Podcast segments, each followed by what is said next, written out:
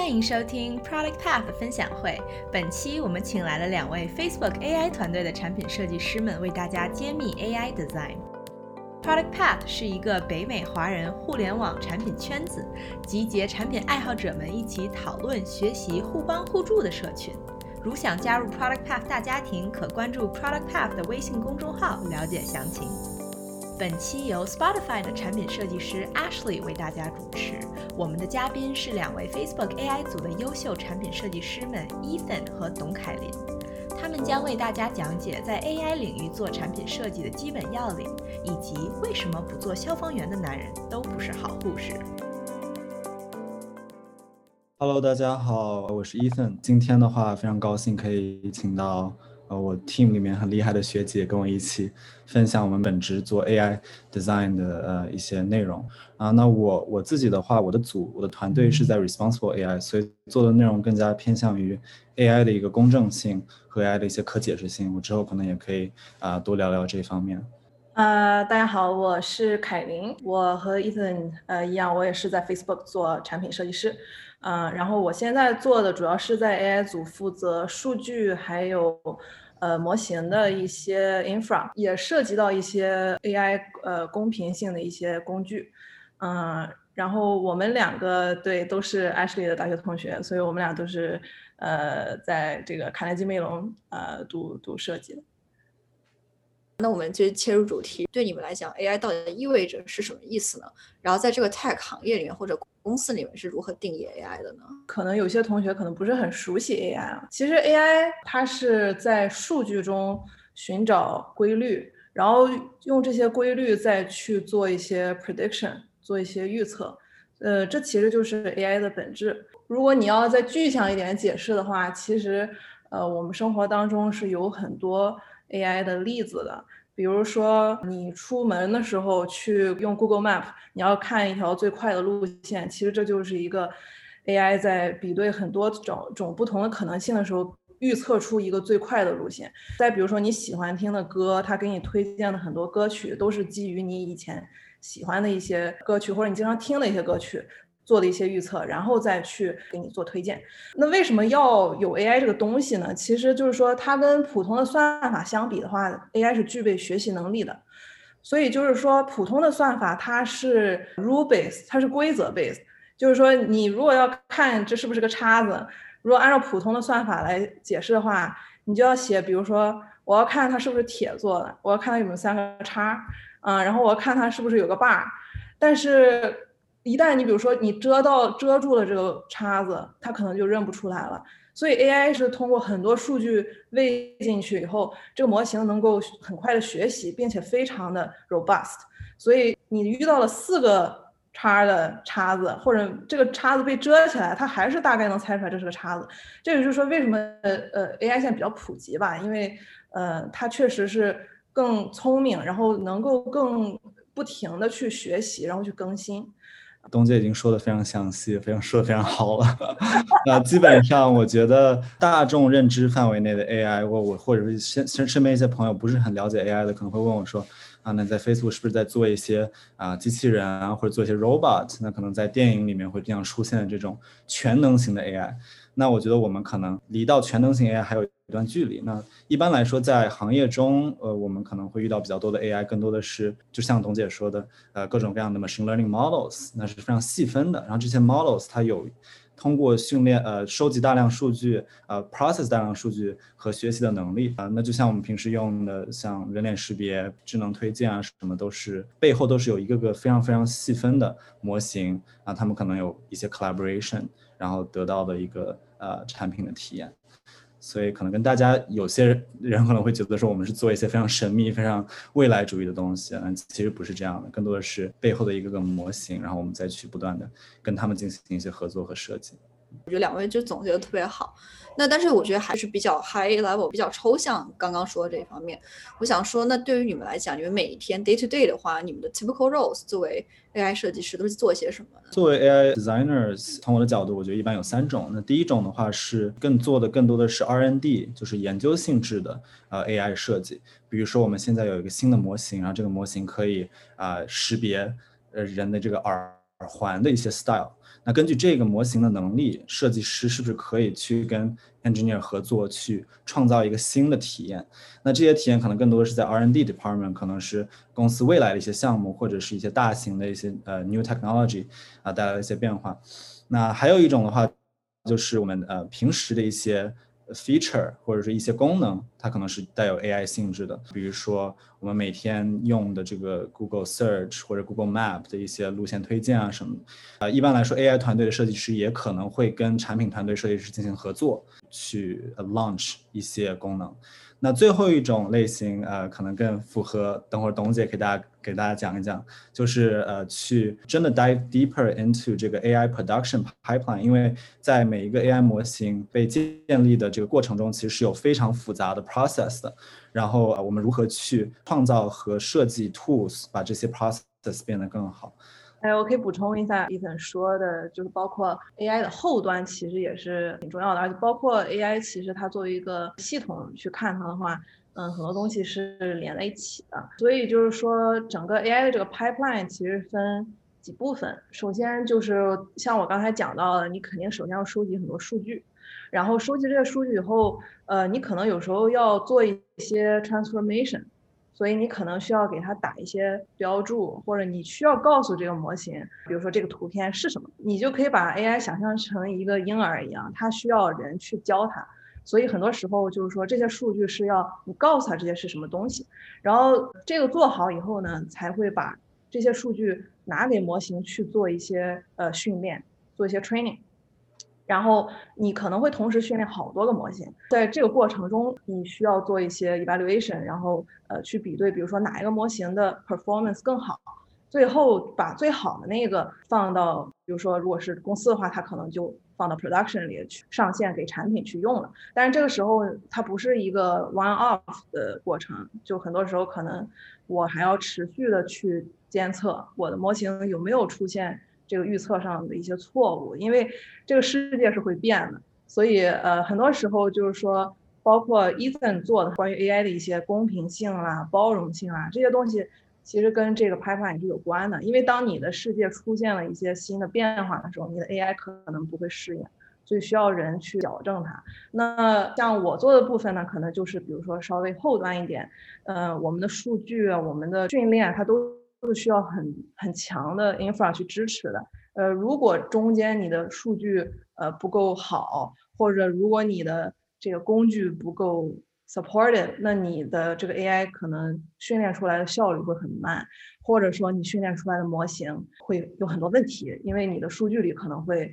携带了很多，比如说 error 啦、flaw 啦，然后就会。导致你的模型也会出现一些同样的问题，所以这些东西都是设计师去可以呃帮忙去做的。因为嗯，很多时候在工程师的眼睛里，其实他们很多时间，大部分时间是在想我怎么把这个东西做得更准确，我怎么把这东西做得更快。嗯，所以很多时候就是他没有精力去想，就是说我怎么让它更人性化，我怎么让 AI 更有包容性，我怎么 make sure 我的 AI 不会对。个别群体有偏见，那这些东西就是设计师可以考虑、可以去帮忙的一些切入点。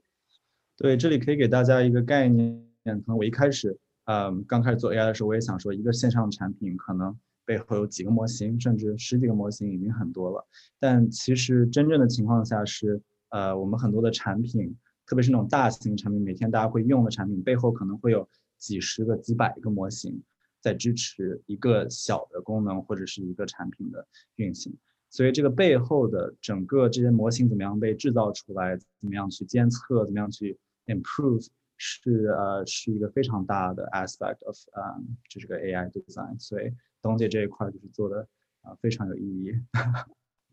然后像我的话，我平时可能做的更多的是呃一个 concept 叫做 AI 可解释性，因为像呃之前东姐也说了。呃，我们如果是 rule based system 的话，其实非常清晰，我可以知道说一个决策啊为什么会呃 AI 呃这个这个系系统会做这么一个决策。那对于 AI 系统来说，一般很多时候是一个是一个黑箱，所以呃很多人不知道看到这个这个呃一个结论，不知道为什么这个 AI 系统会做这么样一个结论。那举个例子，就是如果有一个医生，他根据呃跟一个这个 AI 的模型进行合作，去诊断一个病人有没有呃。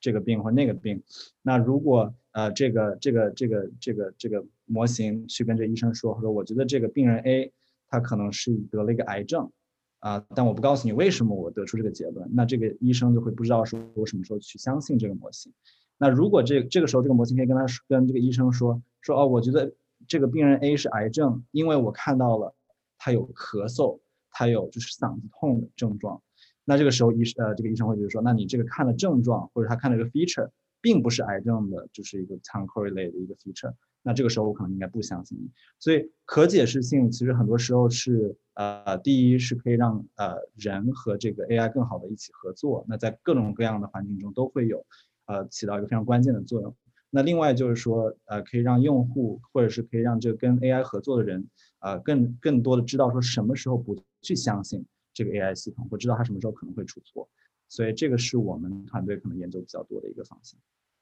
啊，我觉得感觉就是凯琳和伊森，就凯琳这边做出怎么更人性化，然后伊森这边是可解释性。我觉得其实做的还蛮不一样的方面，虽然是同一个职位。然后我想问一下你们俩，可不可以分享一个你们最近 work on 一个比较有趣的项目，或者是在做 AI design 你们觉得比较有趣的 moment？这样可能大家会更加能够容易理解你们的啊平时在做些什么。我我觉得我可以分享一些小例子啊，因为呃，我我做的部分是这个偏内部一点的 infra，所以可能我没法给大家讲分享太多，就是我们的这个 project 细节。嗯，但是像我平常做的，就是我刚才也说过，关于数据的很多分析啊，甚至是标注啊，就是数据很多时候它如果是一个 trash，是一个 garbage 的话，可能大家都听过这个 garbage in garbage out。就是你给喂的喂给它的是垃圾，你出来的这个模型，它就是个，它就是只能预测出一些垃圾的结果。所以说，为什么数据很重要？假设说我要 train 一个，比如说一个预测职业的模型，然后我是基于图片来预测，那我的数据里可能，呃，比如说有两种职业，呃，消防员的这个图片全都是男的，然后呃，护士的或者说这个医学工作者的呃图片全是女的。那我把这个东西给我的模型去做训练，但是我不清楚我的数据里边有什么性别的一些 bias，那这个时候我的模型就会把这个性别的特征非常把它的权重做得非常大。那这个时候假设说我的模型今天看到了一个男护士，他会说这是一个消防员，为什么呢？因为在我的模型的眼里，男的就是消防员，女的就是护士，这就是很典型的一个这个性别的一个刻板印象。被带入到了我们收集数据里，那这个时候就说我们的工具，说我做这些部分呢，就可能是比如说能够让大家或者让我们的这个工程师能够去很好的检测自己数据，发现这些错误。那这个时候他提前在把它放到训练模型中之前就把它发现的话，那就不会导致你这个产品上线了以后发现，哇塞，我看到了护士，然后我的所有的产品都告诉我这是这是这是一个 firefighter，这是一个消防员。嗯，所以就是这是我做的一些工具吧，就是说怎么去帮助我们的 AI 中的一些工作者去更好的呃检测这个数据，保证这个数据的呃公平性，甚至保证模型的公平性。对，我觉得这个呃例子非常好，因为很多时候我们的这个 AI 模型它不是完美的，它会出很多错。那我觉得我这里可以分享呃一些有趣的例子，比如说我前段时间在做的是智能 translation，就是翻译。啊，当时我们就遇到了让我们匪夷所思的一些错误啊，当当这个这些事情都上新闻了。呃，之前有一个泰国的记者，然后给泰国的一个王室，应该是国王去祝生日快乐。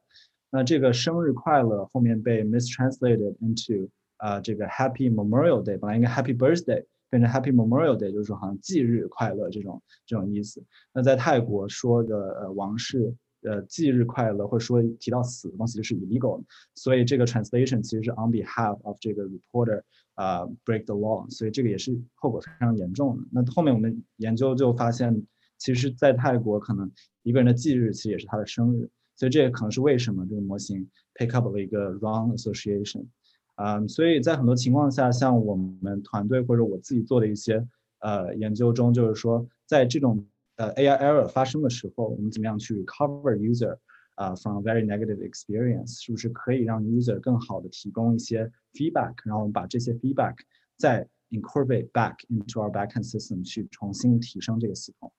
啊，那另外一方面就是说，在这种啊不好的 error 出现的时候，怎么样去解释给 user 这是为什么出现，然后他们是不是可以 take 一些 actions 去 improve the experience。 我觉得其实这个听起来都特别有意思，但就是感觉和我们在学校学就是这个 experience design，就是解决一个用户的问题，整个这个流程，我感觉就是可能不太一样。我想问一下，那对于你们来讲，你们觉得做啊 AI design 的时候，这个 design approach 有哪些不同的地方呢？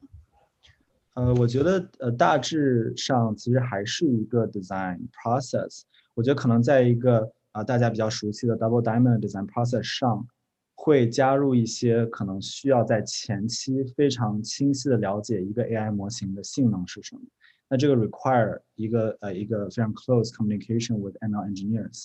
去了解说这个 AI 模型它可能会呃就是发生什么样的错误，或者它的这个呃 decision 在不 confident 的时候啊我会会有什么样的情况出现。那在有这些 consideration 之后，可能设计师可以应对的去去设计一些。呃，一些 experiences 去去弥补 AI 上的一些问题，那或者说是通过 AI 上的性能，可以去更好的提升我们的用户体验。所以我觉得在呃了解这一个 AI 模型的性能上，可能这一点跟其他的呃产品设计的 process 不太一样啊。但其他呃除此之外，我觉得大部分来说还是一个我们平时常见的一个解决问题的一个 design process。那除了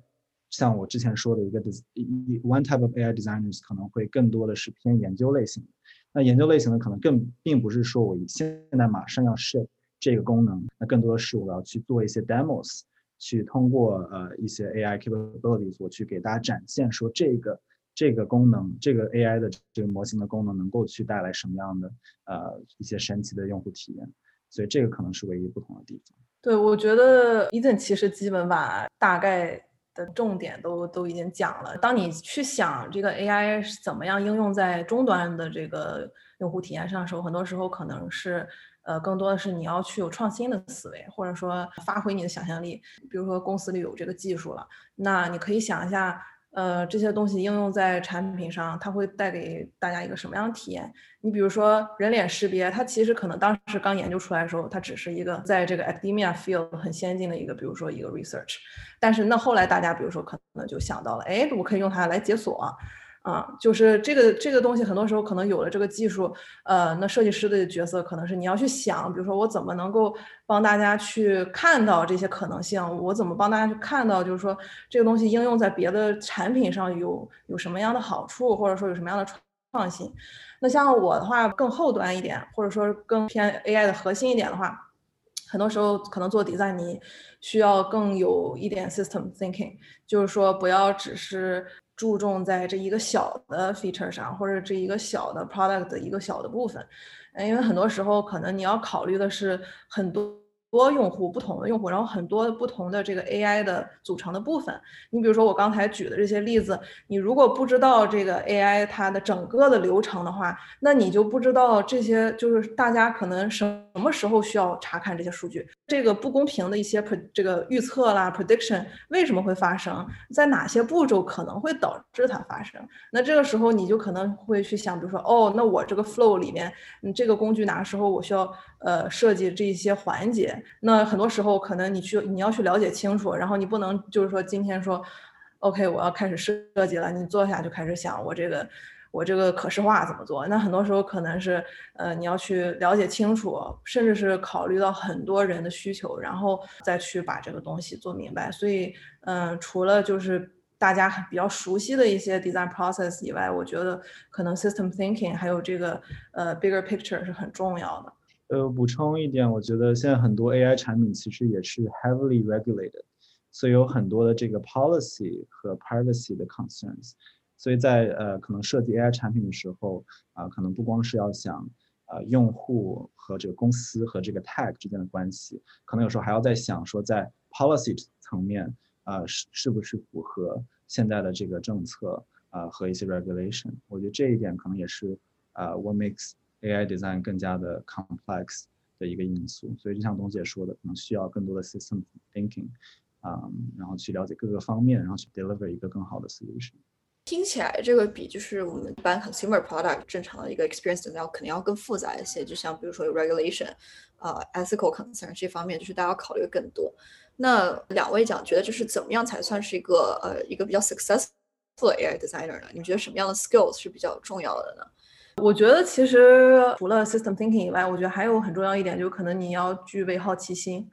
嗯，然后你要具备学习能力。可能大家也很好奇，就是哎呀，我怎么去开始做？就是我也想做这个 AI design，或者我也对这个感兴趣。哎，其实呃很多。到时候就是说这个门槛是并不高的，但是你要很快的去学习它，也就是说你要具备很强的这种好奇心，所以你可能需要去做很多的这个学习，然后去了解，比如说 AI 很多的这个里边的这个 component。然后他们中间的一些关系，嗯，因为这个 AI 其实有时候还是挺 technical 的。你如果听我们讲话，你感觉就是我们有时候说的说的东西可能就比较偏 technical，所以很多时候，呃，我觉得你去了解对这个东西去熟悉，嗯，我觉得是一个挺重要的一个 quality。还有一点就是说跟跟不同 stakeholder 合作的能力呢，这个更多偏向于 communication。那举个例子。呃，我上一个项目可能需要跟我的这个 ML engineers 非常紧密的合作，因为我们要设计一套用户反馈的流程。那这些反馈回来的数据是不是真的能够去更好的 improve 我们的模型？那这个就需要说啊，我们跟这个 engineers 非常紧密的合作，说知道哪些数据更重要，哪些呃 feedback 我们真的可以 incorporate into our 啊 model training。那哪些 feedback 可能我们并没有什么作用？那同时又把这些东西去带带到呃用户的这个层面去，让他们知道说什么东西他们是可以给更好的 feedback。所以我觉得很大程度上其实是跟不同 stakeholder 的这么一个 communication。那像啊董姐说的，呃很多时候我一开始也听不懂我的 ML engineer 在讲什么，那也需要非常有耐心，然后有要比较快的这个学习。呃，能力去了解说他们说的一些术语到底是什么意思。其实很多时候并不是需要说我们一定具备自己知道说怎么样 train 模型的能力，更多的时候知道说大概几个重要的方面是到底 how it works，或者说我们这个 AI training 是一个什么样的 process，其实就足够了。从我自己的感觉，AI 这个 industry 现在或者说一些公司里面的 AI work 还是比较 predominantly engineering led，所以大多数还是工程师偏多。那如何？我觉得作为一个 successful successful designer 的话，是需要去 advocate design 的重要性和这个 user experience 的重要性。因为很多时候工程师会觉得说啊，这些其实根本不是很重要。我的我的核心是去 improve 我的模型，让我有更好的模型。所以如何去让他们知道说，其实设计是在整体产品上是有非常大的影响的，也会影响到他们如何去拿到用户的这个反馈的数据去 improve 他们的模型。其实我感觉听起来还是蛮多方面，就是大家需要考虑这个 skills，其实 communication wise 非常 heavy。那我想问，就是对你们俩来讲，就是除了这个软一些的这个呃实力以外，你们觉得就是需要 to enter the field，你们觉得就是需要有很多 technical background 吗？就是在你们在学校有没有上很多 AI 方面的课呢？这一点的话，我是在学校里上了很多基础的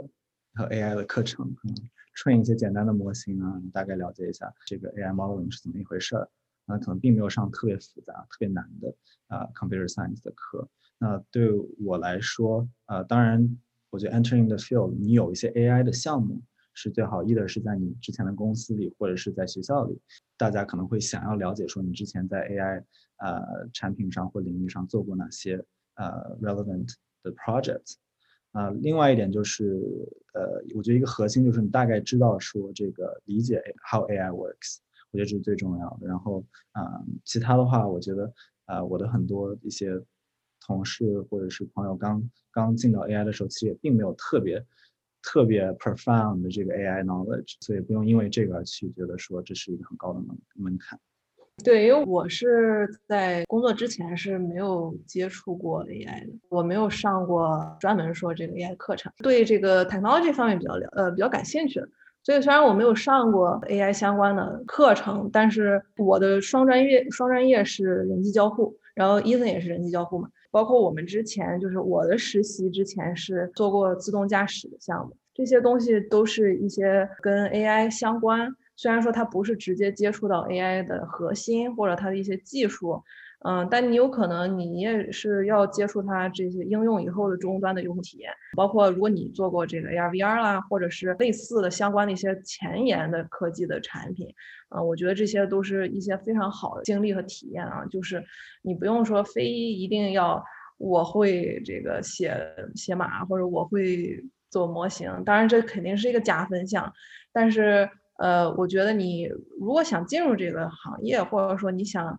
嗯，做相关的产品的话，其实只要去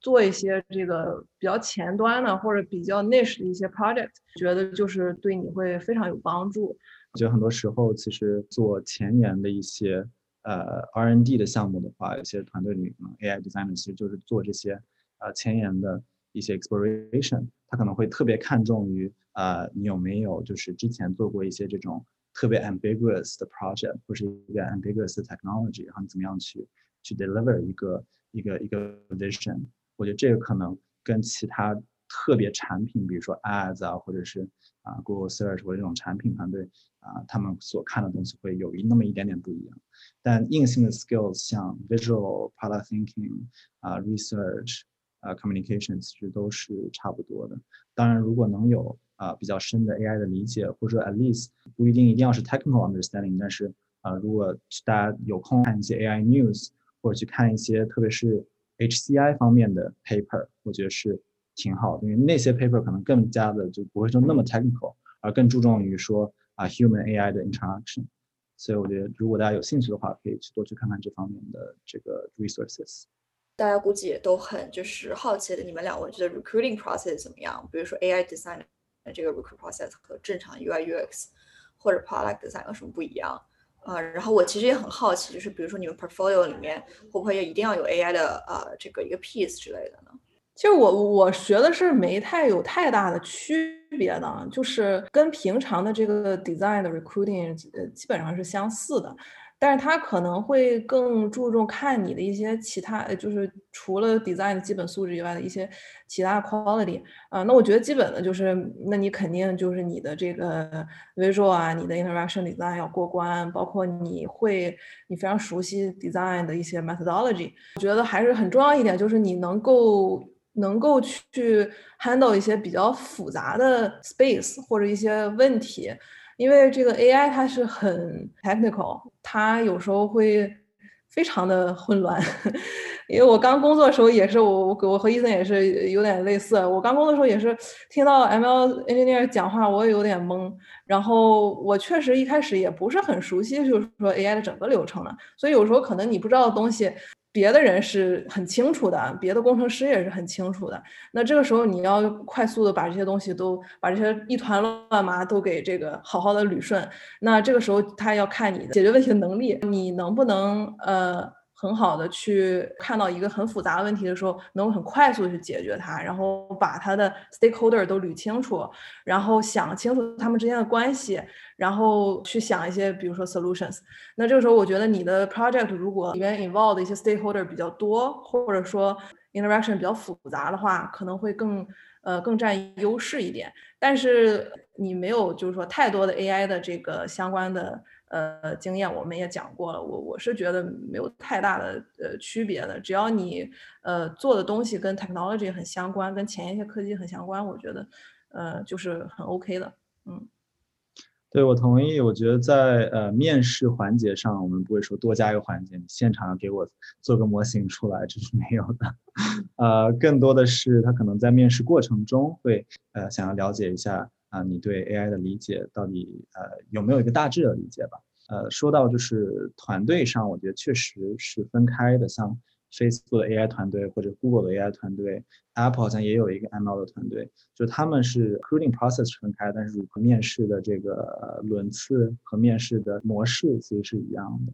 啊，没有什么太大的区别。另外一点，我觉得可能对于想做特别前沿的这种 exploration R&D 同学们来说。啊，一个很重要的能力就是 storytelling，因为其实啊，像我看过很多同事做的东西，他们就是要去讲一个很好的故事，要把一个一个技术展现的非常好。那如果对于大家对什么 responsible AI，或者是对于我我可能做这块比较感兴趣的话，平时可以多看一些社会上对于 AI 的一些讨论，对 AI ethics，呃的一些 discussion、一些 paper 啊，其实都有特别特别多。之前 Google 啊，这这个 responsible AI 的 lead 也离开了 Google，有一个大瓜，所以我觉得大家如果感兴趣的话，可以去了解一下。对我觉得就还是要自己比较感兴趣啊，然后这个 interview 也能看出来你是非常感兴趣、非常 passionate about the field，所以我觉得这是一个非常好的 start。